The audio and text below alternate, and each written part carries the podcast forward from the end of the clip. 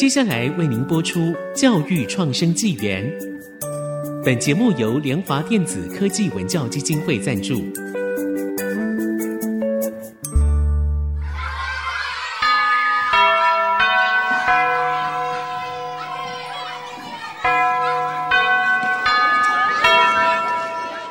起立！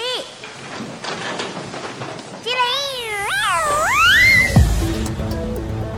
跳脱填鸭教育，多元思考学习，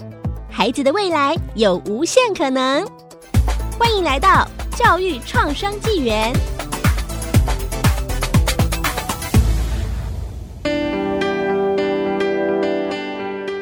这里是安溪之音竹科广播电台 FM 九七点五，欢迎收听教育创生纪元。我是峰哥，我是阿明。那我们的节目同步也会在 Google、Spotify 上架，也欢迎各位可以订阅跟分享。好，那个我们的节目呢，在第十四集那时候谈到了纪律。那纪律这件事情呢，其实节目播出之后啊，就很感谢各地的家长或者是我们的听众呢，就有很多的回应，就觉得说啊，那个纪律真的很重要啊。然后有什么纪律上面我们可以更加来带着孩子一起去做这件事情啊？那这个呢，也让我想到说，我在一两年前其实看过了一部纪录片。它没有明显的讲这是纪律的问题，但是其实我整个纪录片看完，也看了他的介绍之后啊，我就觉得，诶，这个好像其实跟所谓的纪律是很有关系的。这部片呢叫做《人生七年》（Seven Up）。那他在拍摄的那个阶段呢，造成轰动，因为从来没有一部纪录片花这么久的时间来拍。这部纪录片呢，花了五十六年，也太长了吧？他从一九六四年开始拍的，然后一路拍到二零一二年这样子，这是一个记录了吧？创纪录。他们有看过？哎，这是真的是一生的记录嘞。是，对啊，有看过这部片吗？人生七年？没有嘞。其实我没有看过《人生七年》这部片，不过稍微看一下他的简介，我之前其实有看过一本书，叫做《学做工》啊，跟这个有点类似。其实这是一个教授哈，叫。保罗·威利斯，那他所写的，那事实上他自己也是，诶，这个劳工的阶级啊，所以他其实在讲的这个学做工，就是，诶，劳工的子弟为什么会继承父业？哦，就是为什么是这样阶级被复制下去？是他自愿的呢，还是迫于环境的一个状态呢？好，你先不用讲太多，我们待会呢，你如果有 echo 到的，你就再插进来讲，因为我们这样就可以把人生七年跟你刚刚讲的那个做工人两边好像也会有一些呼应。好，那我再。回来人生七年呢？那一部片，它其实导演挑的十四个儿童是在英国，然后他们分别代表就是富人、中产、劳工阶级，还有下层阶级的。那这十四位呢，其实下层阶级的大部分呢，就是住在儿童之家哦，然后也有住在偏乡的，或者是住在贫民区的这一种。劳工阶级呢，就是父母是蓝领阶级的。还有中产阶级的，就是一般的上班族，然后到贵族阶级的，就是他们是富人这样子。那这部片其实，在拍摄的过程，当然因为五十六年实在太长，所以有些人退出啊，然后有些人再进来。但是导演在这一部片的一开始，他其实就是在假设说，阶级是会复制的，意思就是说。你爸爸如果有很有钱，那你这辈子大概就是会很蛮有钱的。你爸爸如果是平民的话，诶，你这辈子大概也会是平民这样子。所以他当初做的这个假设，然后来拍这部片来验证，看看这个假设会不会成真。是这个，其实跟刚才我提到的那个学做工，他的假设也是一样，但只是说他是在解释说为什么这个东西可能会被复制，或者是为什么不会被复制的一个原因。这样，那大部分他是以他自己。亲身的经历，还有他周遭所看到的小孩，只是他用文字来做呈现。哦、oh，OK，好，所以我们来看看人生七年跟学做工是不是？对，学做工 这两个，一本是书，一个是骗子，这样子来看看是不是有可以相呼应的哈。好，我这边呢先讲一下，就是导演他发现啊，其实操纵人生的有几个因素哦，这个因素呢就是包括像阶级、教育。成长环境还有朋友，那先讲一下那个劳工阶级或者是中下阶级的这些孩子。这些孩子呢，他们其实小时候是是蛮快乐的。老实说，因为他们其实也不太有人管你哦。然后像住在那个儿童之家的。他们其实就是会早早的就回到机构里面，然后也没人管你，你也不知道要干嘛这样子。那中产阶级的，他们其实就是下课之后就没事了，所以你想要干嘛就干嘛。所以下层阶级跟中下阶级的，其实就是这样的一般的生活。其实这让让我想到以前我爸很多的朋友，他们是你的劳工阶级，就后来他们也是逼着他们的小孩念书或干嘛之类的。那有人就说，哎，这样他会没有童年。然后他他就讲了一句说。我们以前就是太有童年了，所以现在才会过成这样的辛苦。所以就呼应刚才老师讲的，那这些人他其实，在童年其实过得都还蛮 还蛮开心的。对，所以你小时候过得开心，其实长大就是不太开心，应该也不会不开心啦。就是可能就是劳工阶级哦，那个选择可能少一点这样子，但也不会不开心啦。但是富人其实你看，从小他们其实就是真的。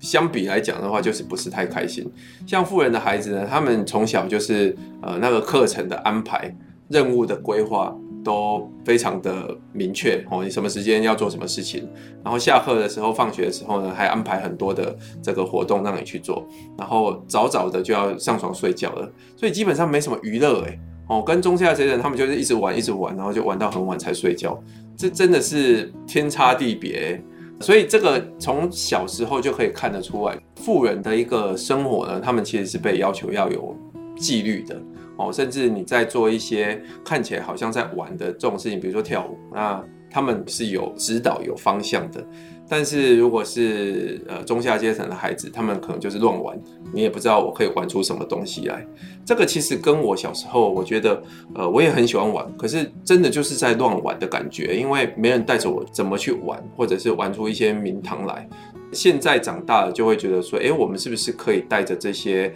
中下阶层的孩子，或者偏乡的孩子来做这种比较有方向的这种玩耍？其实刚才讲到这个案子最明显的例子就是 Michael Jackson 哦，Michael Jackson 他其实从小开始，他爸爸就开始栽培他，然后跳舞这样子嘛，很有纪律的去栽培他成为这个演艺的人员。可是你会发现他到后来，他就一直说他。没有童年，所以他一直到长大了，即便他之前还有来台湾办演唱会，他就很喜欢去玩具反斗城，去买很多的玩具或什么这，甚至他们家还盖了一个整个的游乐场。那他一直讲到一句话，就是说他没有童年这样子，所以有点在修复他的呃原生家庭给他的创伤这个的意思嘛？应该是应该是有一些对，所以你会常常他听到他这句话就挂在他的嘴边这样子。嗯，你也可以发现，就是像周杰伦啊，他小时候不是就是说。呃，被爸妈妈逼着要弹钢琴啊，当然，因为他妈妈逼他弹钢琴，所以他才会成为今天的周董。但是他成为今天的周董之后，他就玩很多玩具啊，买很多玩具来玩啊。这个其实我们到后来会来讲这一点啊，就是你太过跟不足，其实都是不好的，也不一定纪律，然后就是要一直要去要求。这个其实让我想到，就是在人生七年这里面。所谓富人跟下层阶级的，他们有一个很大的差别，就是富人这一些孩子呢，他们从小就被送到所谓的贵族学校或者是私立学校。那一些私立学校会有很明确的去要求你要有纪律，这些纪律呢，就会让这些孩子觉得说生活在那边其实不是太快乐。那中下阶级的可能就是一般的公立学校，那通常也没什么人去管你，所以你吃东西就可以很大声的吃啊，然后你跳舞就可以随便乱跳啊，然后你睡觉也没人管你啊这样子。但是你会发现在这个电影里面会有不一样的转变，就是送去贵族学校，然后通常就是寄宿学校哈。那那这一点到底好或不好？讲到这个纪律吼，高中三年就是住在学校宿舍，那管我们纪律的就是学校的教官，每天都会有不同的教官来管管着我们，哎，要点名，然后要那个晚晚自习，我们是八点到十点吼，就会全部宿舍大概一百人就会在一楼这样子念书这样子，所以其实那个时候坦白讲，我觉得。在那样的环境下是培养的纪律的一个部分，这样，但很可能其实在创意的部分，因为那并不能让你说你今天要干嘛就干嘛，你今天甚至要去看个脚就要还写个假单这样子，所以在那个时代那个时空背景就是这样子的状态。对，所以其实我个人是觉得啦，过犹不及都不好啦，只是在那个年代纪律这件事情就好像一定要送到这种寄宿学校才可以做这样子。但是呢，这样子做完之后啊，你会发现这些孩子，他真的从小时候你就会看到他们之间的不一样。比如说像贵族上层阶级的孩子，他们小时候是看报纸，甚至有看股票的。哦，那他们的金钱观就会觉得说，有钱才可以做自己想做的事情，所以钱会让你是有选择权的。那中下阶级的，他们就会觉得说，金钱观呢其实是人生的不平等。所以呢，能不能赚多少钱，那其实就是住好的。他们就会觉得说，有些人他就是生下来就不用太努力，就可以赚很多钱；但是有些人就是劳力一辈子，他们也没有赚很多钱，所以他们就会开始痛恨这种上层阶级的人。那那种就会造成某种程度的一种互相歧视。其实上层阶级也会去歧视下层阶级的人，所以所以其实小时候他们就会看出这些不一样。那这些不一样的某种程度，就是在不一样的一个教育的一个环境下面所造成的。好，我们稍微休息一下，待会再回来继续谈。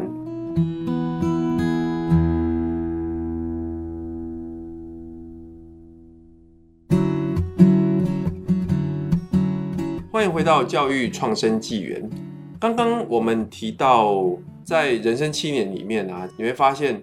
孩子呢，他们其实是迷茫的，特别在下层阶级长大之后，他们其实也不太知道可以干嘛。但是在上层阶级，他们因为在那样的一个学校，就是像寄宿学校啊，或者是贵族学校，他们会帮他们安排很多有纪律的生活。那他们小时候就会有接触很多这些新的东西，所以他们就会产生了这些目标跟梦想，然后就会。有这样的一个足够的资源去支持他们去实现这样的一个目标，所以你会发现最大的差别就是富人他们因为有资源，所以他们就可以请人帮他们去规划他们的人生。你在规划的那个阶段，虽然你还没有找到你的目标，但你就可以有这样的一个纪律的生活，慢慢的形塑出他们人生的规划。但是如果是像中下阶层的，他们就没有这样的一个。生活，那就会从小开始迷茫，到大也一路的在迷茫。其实看到这一点，我会有点就是感叹，好像我们的人生是不是就在资源上面就被定下来了，然后从小到大就会一路的被定好，我们也没办法。翻转了。其实刚才有提到说，在《学做工》这一本书里面，事实上保罗·威廉斯他其实在四十多年前研究这个问题的时候，他其实深入到这个探讨工人子弟从学校到就业转变的过程，而且他就长期蹲点哦，在英格兰的一个小镇汉默镇里面哦，那这边其实是一个劳工阶级。群聚的地方，所以他就在这边跟这些劳工阶级的下一代混在一起，然后去分析、去了解。那其实他也发现说，他们在学校呢，会跟功课比较好的小朋友，就是会有那种对立的一个状态，以及他们在学校会捣蛋或什么之类的。那发现他们会有这样的一个状态，其实跟他们的爸爸妈妈在做工人的一个厂房文化，所谓的反学校文化跟发展跟运作这样哈。那他们其实不是没有在学习，只是他们不想要学那些允诺改变他们阶级的，他们觉得虚假的意思，所以他们在学校内其实有自己的规划。我自己的感觉是觉得说，这些工人的家庭，他们其实生活的范围也是非常的小。那你所看到、所接触到的。大概就是你周遭的这一些人，他其实不太有机会到其他的地方各地去看看哦。比如说你要到很远的地方去，像游学或是干嘛之类，他不晓得原来人生还有其他种的选择这样。所以听起来就是乡下，你说城乡会有差距吗？或许我觉得这就是差距，因为在乡下你看到的就是这样，可能稳定的就是公务员，其他的可能就是比较多是劳工阶级或者是农夫。当然农夫现在不一样了，像我是屏东出生的嘛，我家乡是万丹。那我那一天我爸就跟我讲说，哎，我们村里面可能没有多少人出国过。我觉得，哎，好像出国这一点就是让我的眼界会不一样。不是说出国这一件事情是最大的关键，但是我觉得让我的眼界改变这件事情，让我去知道说，诶，还有很多其他的可能性。那这个其实在人生七年也有看到，就是当被问到说他们是不是有在出国的话，你会发现像下层跟劳工阶级的人，他们的孩子没有出国的经验过，但是上层阶级他们的孩子就是有很多出国的经验，而且他们回答的时候是很有自信的。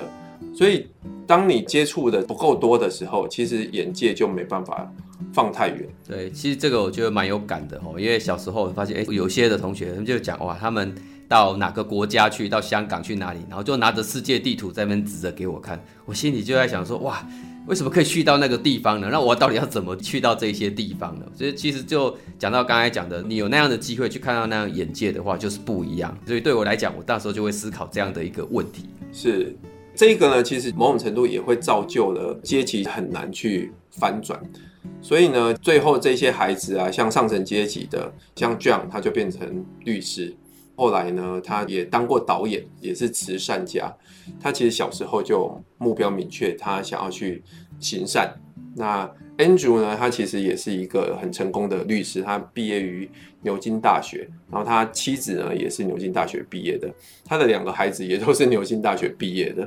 另外一个是 Susie，这个富家女，她学习那个芭蕾舞哦，然后平常就打扮得像公主，然后她长大了就想。嫁到这个西斯菲尔德庄园这种地方去当贵族，那后来他其实就退出了这个纪录片的采访，所以长大之后其实不太知道他变成什么样这样子。但中产阶级呢，呃，有一个叫 Neo，他其实就是想要当游览车司机。到了长大之后，也曾经一度的无家可归，后来有当上政治家，又有当牧师，但是他最后是说他其实很孤独，他没有结婚这样子。另外劳工阶级的呢，有三个小女生，他们其实有当行政人员的，或者是当管员的这一种，生活上面都有健康的问题啊，然后有些也要靠政府的救助金。那下面另外还有这种下层阶级的，在孤儿院长大的，有一个他长大就是变成砌砖工人，然后另外有长大也是一个劳工这样子，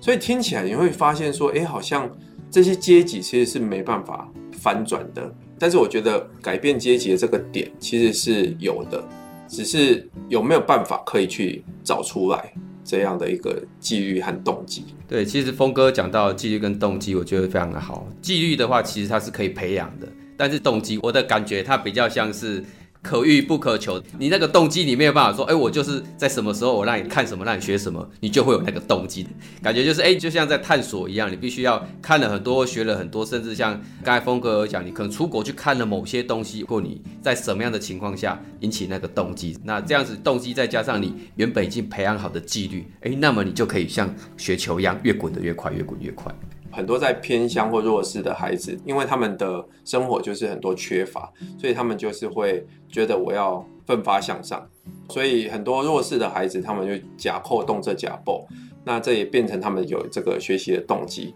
这也是我在做偏乡服务的时候，我看到有些孩子他们很优秀，他们深知匮乏才懂得进取这一点。但是我发现这一点吼，其实有一个重大的原因就是陪伴。如果有一个好的家庭的陪伴，或者是有一个长辈的陪伴的话，其实他就可以更知道说，诶，原来我是可以改变的。比如说，在这个纪录片里面，有一个叫做 Nicholas，他其实小时候就生长在农场，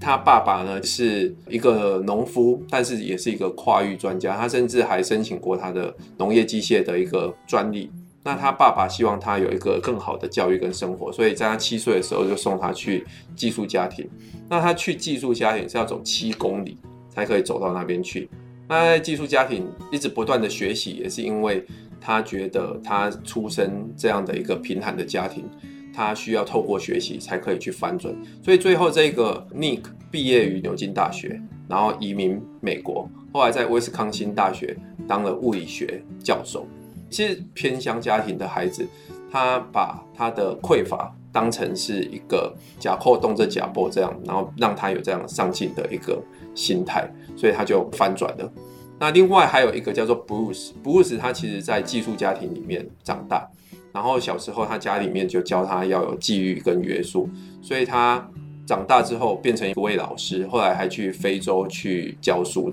那他也跟他的老婆一起去非洲做义工，所以我觉得，即使是这么小的母数，十四位孩子，你都还是可以看到有阶级翻转。但是那个重点就是，你可不可以在小时候就看到可以翻转你的这些动机，然后开始有纪律的去操练。对，刚才讲到那个假扣动这假报，其实我在想，或许在比较中下阶层的，他可能生活上是不容易，穷苦的一个状态，培养了他的一个纪律。所以我在想，他在学习纪律的模式跟富人是不一样的。他并不是花钱再去学一个纪律，而是因为被生活所迫，他必须要这样子规律，他才能够生存下去。但是其实这有一个重点，就是有没有好的一个陪伴和家庭的一个引导。其实很多人就是因为没有。然后就一路被这种贫困或者是资源不足给打倒了。是，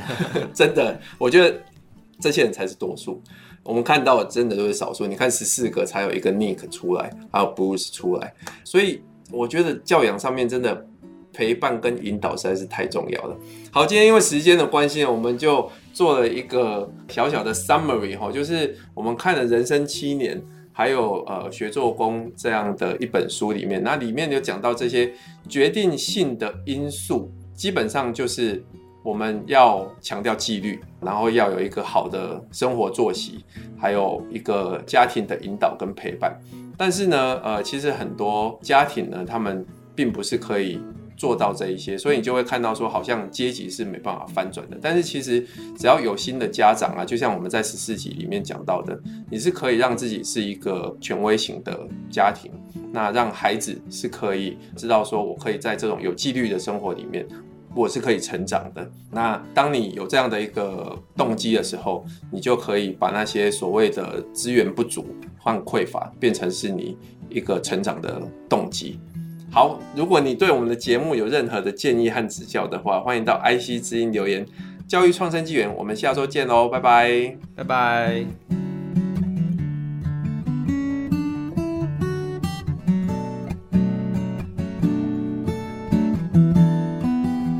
本节目由联华电子科技文教基金会赞助播出。